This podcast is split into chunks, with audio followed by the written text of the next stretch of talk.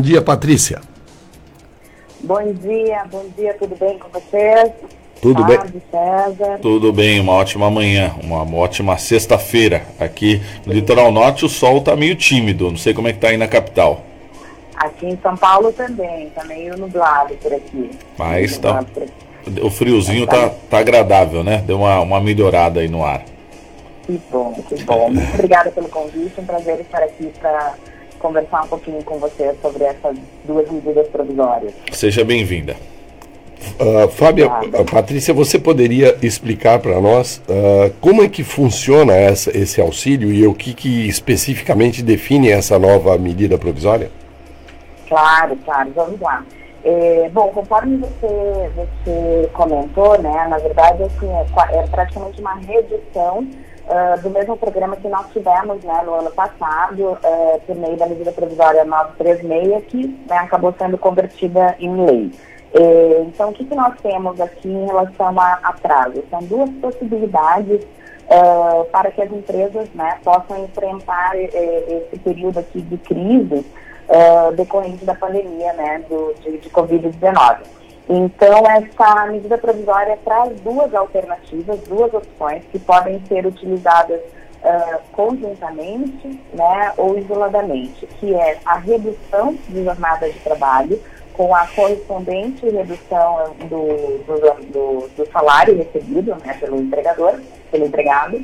E, e outra alternativa é a suspensão do contrato de trabalho. Significa não prestar serviços, não precisar trabalhar por um determinado período. Né? E qual é a contrapartida aqui do governo? É, é, a liberação né, do, do benefício emergencial, que é um valor calculado né, de acordo com o seguro-desemprego a que a pessoa teria direito. Então, dando um exemplo, né, se houver uma redução de jornada de 50%, né, o empregador, então, passa a pagar 50% do salário para o empregado, e o empregado, além desses 50% do salário, ele vai receber do governo um benefício que vai ser calculado né, 50% sobre o, o seguro-desemprego que ele, que ele teria. Uh, então, essa é uma das possibilidades. A outra possibilidade é, então, a suspensão do contrato de trabalho. Né? Vamos imaginar uh, setor de serviços, né, algumas atividades que estão uh, paralisadas ou enfrentando de forma mais, mais grave a crise, então, pode ser acordada a suspensão do contrato de trabalho. A pessoa fica em casa, não precisa uh, trabalhar, né? E aí ela recebe, o, em contrapartida, um benefício do governo. E aqui nós temos duas hipóteses, sabe, César, eh, que se diferencia pela, pelo tamanho da empresa. Né? Então, empresas uh, que têm eh, receita bruta de até 4 milhões e 800 mil por ano, é, esse valor do benefício é 100% arcado pelo governo, né, no caso da suspensão. É, empresas que têm uma receita bruta maior do que 4 milhões e 800 por ano, é, aí então 70% é, é bancado pelo governo e os outros 30% é bancado pelo, pelo empregador. Perfeito, Patrícia. E por quanto tempo isso pode ocorrer? Por enquanto, por 120 dias, tá? Essa medida provisória, ela trouxe esse prazo de até 120 dias a partir da publicação, né? Então, como aconteceu isso em 27 de abril, que é a data da publicação da medida provisória, pode acontecer, eh, esse programa pode ser aplicado por no máximo, né, por até 120 dias. Mas a própria medida provisória, né, tem lá um artigo que permite uh, a prorrogação. Né? Então, eventualmente, dependendo do, né, de, de, de como as coisas evoluírem em relação à pandemia, em relação à necessidade, essa, esses prazos podem vir a ser uh, prorrogados. Foi exatamente o que aconteceu no ano passado. Né? Assim, a gente teve um, um período uh, inicial de 60, 60 dias, 90 dias, e foram né, sendo prorrogados. No, no final do ano, a gente acabou tendo uh, esse programa, contando com esse programa por aproximadamente oito meses. Patrícia, perdão, é, uma outra dúvida que fica, né? Nós sabemos que a pandemia pegou todo mundo de surpresa, é quase uma situação de guerra, muitas medidas tiveram que ser tomadas mesmo, às pressas, e o governo federal deixou a desejar no cumprimento de prazos. Né? A gente viu esse ano aqui que para ser aprovado o auxílio, auxílio emergencial, Uh, tinha gente morrendo de fome já e não, não tinha saído. O ano passado, quando foi editada essa, essa mesma medida provisória, o governo cumpriu prazos, atendeu a, as pessoas beneficiadas a tempo. Eu me lembro de ter tido muita reclamação, mas eu não acompanhei se realmente todos receberam e realmente a medida foi cumprida. Sim, é, é, o que a gente viu, né, logo no, no início, o assunto era novo, o sistema era novo, é, então, nós acabamos, né, nós é, vimos que muitos clientes enfrentaram o problema, inclusive com atraso no pagamento da parcela, naqueles primeiros meses, né, no primeiro e segundo mês. Uh, mas depois, né, tudo isso acabou uh, sendo corrigido, problemas do sistema, problemas uh, de, de prazo de pagamento, e no decorrer do ano, né, não se teve mais notícias, né, de, de problemas relacionados a isso. Então, é, a notícia que nós temos, assim, partindo da validade né, do acordo, preenchido todos os requisitos previstos ali na, na, nas medidas provisórias, né, essas pessoas sim receberam né, em suas contas uh, o benefício do governo. Claro, é, nós temos que elogiar sempre que a medida é boa, e com certeza essa vem num bom momento. E eu fico com uma outra dúvida: é possível combinar as duas medidas? Sim, é possível, né, não de forma concomitante, obviamente, mas é possível uh, que as partes acordem, por exemplo, que haverá uma suspensão do contrato de trabalho por 60 dias e depois nos próximos 60 uma redução da jornada de trabalho. Isso pode é, ser flexibilizado, né, ser acordado desde que né, a soma de todos os períodos não, não ultrapasse os 120 dias previstos na na medida provisória. Então, isso acaba trazendo muita flexibilidade né, que, que vários setores precisam uh, para administrar essas. essas uh, uh, para administrar a situação que nós temos, né, assim, de eh, mudanças no, no Plano São Paulo, que eventualmente estabelecem o fechamento de alguns estabelecimentos, então você pode migrar para suspensão, e aí depois você né, pode voltar a funcionar, mas de forma reduzida, então você pode negociar a redução de jornada. Então pode sim ser utilizada as duas hipóteses, né, não de forma concomitante, mas desde que a soma de todos esses períodos não ultrapasse 120 dias. Essa medida é muito importante, principalmente para a nossa região, que é uma região que vive basicamente do turismo, né, que é a área de prestação de serviços. E ainda mais uma dúvida: no caso da empresa que queira uh, utilizar essa, essas duas medidas e tenha dificuldades, qual seria o melhor caminho? É, aqui nós temos aqui, é, duas alternativas, né? Eu acho que é um, um ponto importante uh, para a utilização aqui das medidas. É, quando a gente fala em pessoas que recebem salário até R$ 3.300, né? Uh, ou pessoas que a lei chama de hipersuficientes, são pessoas que recebem salário acima de R$ 12.800, as empresas podem é, fazer acordos individuais. Né? Então, você chama o, o, o empregado para conversar, explica a situação e as partes uh, combinam, né, é, acordam, fazem um termo e esse termo, então, ele é, ele é informado né, no Ministério da Economia, no, no, no sistema, e, e, então o benefício passa né, por aprovação e, e, e posterior pagamento por parte do governo. Uh, a segunda né, alternativa é para a taxa aqui do meio, né, salários acima de R$ 3.300 mas abaixo dos 12.800.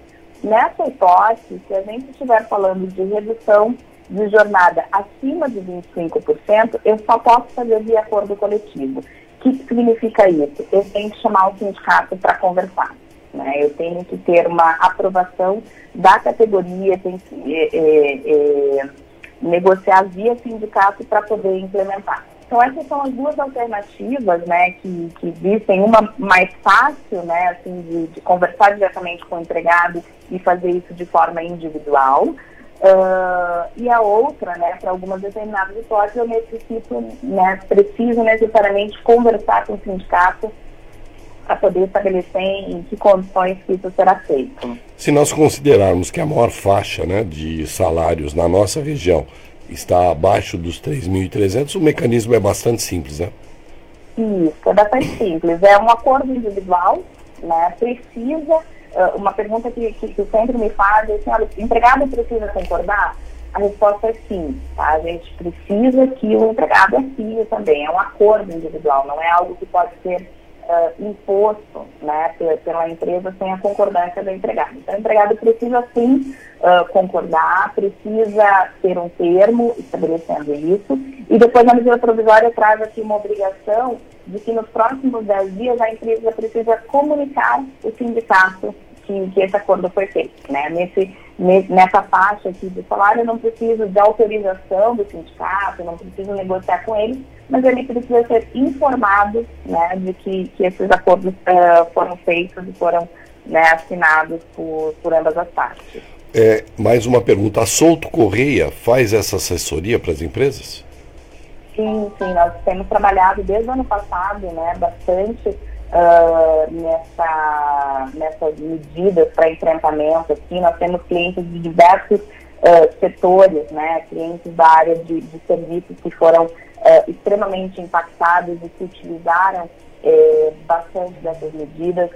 nós temos algumas outras situações de clientes que não foram, não foram tão impactados, mas tem, né, por exemplo, pessoas do grupo de risco que é, se expostas ao trabalho presencial, né, estão sujeitos a um risco maior. Então, para essa situação, a medida provisória também é uma boa solução, porque permite a suspensão do contrato dessas pessoas, né, traz uma alternativa para que a empresa, ainda que ela esteja trabalhando presencialmente né, com as outras pessoas, mas que ela possa é, adotar né, uma medida que preserve a, a saúde das, das, pessoas que são consideradas né, do, do, grupo de risco e que elas se mantenham em casa, afastadas do trabalho por um determinado período, né, sem, o, sem o prejuízo aqui da remuneração, podendo receber um, o benefício do, do governo. E a empresa que tiver interesse ou precisar de, da sua orientação, quais seriam os meios de contato?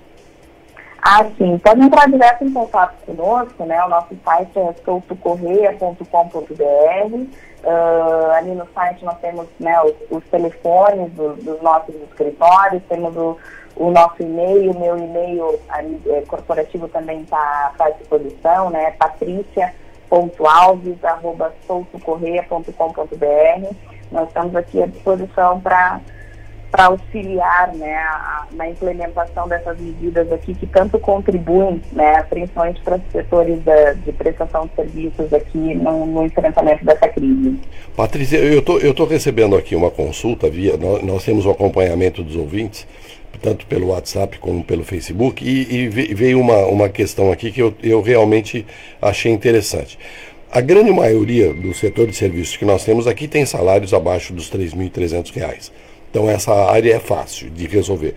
Só que as mesmas empresas às vezes têm um gerente, um diretor que recebem acima desse valor. Como é que fica o acordo? Se faz simples com os, os empregados e com o caso do gerente, o diretor tem que ser feito separado? Isso, exatamente. Se ah, no caso né, de, de salário acima de 3.300 uh, for é, a redução for superior a, a 25%, aí sim a gente precisa né, do, do, da validação do sindicato, tá? É, o que, que a gente, isso varia assim de, de empresa para empresa, de qual né, o, o, nível de relacionamento que ela possui, possui com, com o sindicato. Uh, se existe para uma, geralmente assim, se existe para uma parcela da, da, das pessoas, né, a necessidade de negociar com o sindicato, uh, a gente costuma orientar que, olha, já que nós vamos ter que negociar com o sindicato para esses poucos empregados, de repente já concluímos todos e tornamos o processo mais simples, mais rápido, porque você faz um único acordo coletivo que abrange todo mundo, né? Não precisa ficar fazendo acordos individuais e depois também procurar uh, o sindicato. Mas isso é visto bastante caso a caso, porque uh, às vezes né, a comunicação com o sindicato é, torna alguma, alguma questão ali mais difícil, e aí a gente né, trata de assuntos específicos com o sindicato.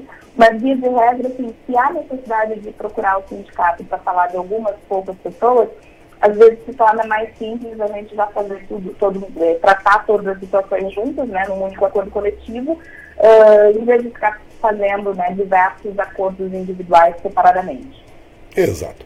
Patrícia, nós só podemos aqui, aqui agradecer a sua atenção, os esclarecimentos que foram dados e deixar sempre os microfones da Rádio Antena 8 à disposição para tudo aquilo que for de utilidade pública, de interesse da comunidade, principalmente nesse momento que nós vivemos de extrema dificuldade, tanto para trabalhadores como para empregados, e mais uma vez elogiando a atitude do governo de ter uh, reeditado essa medida.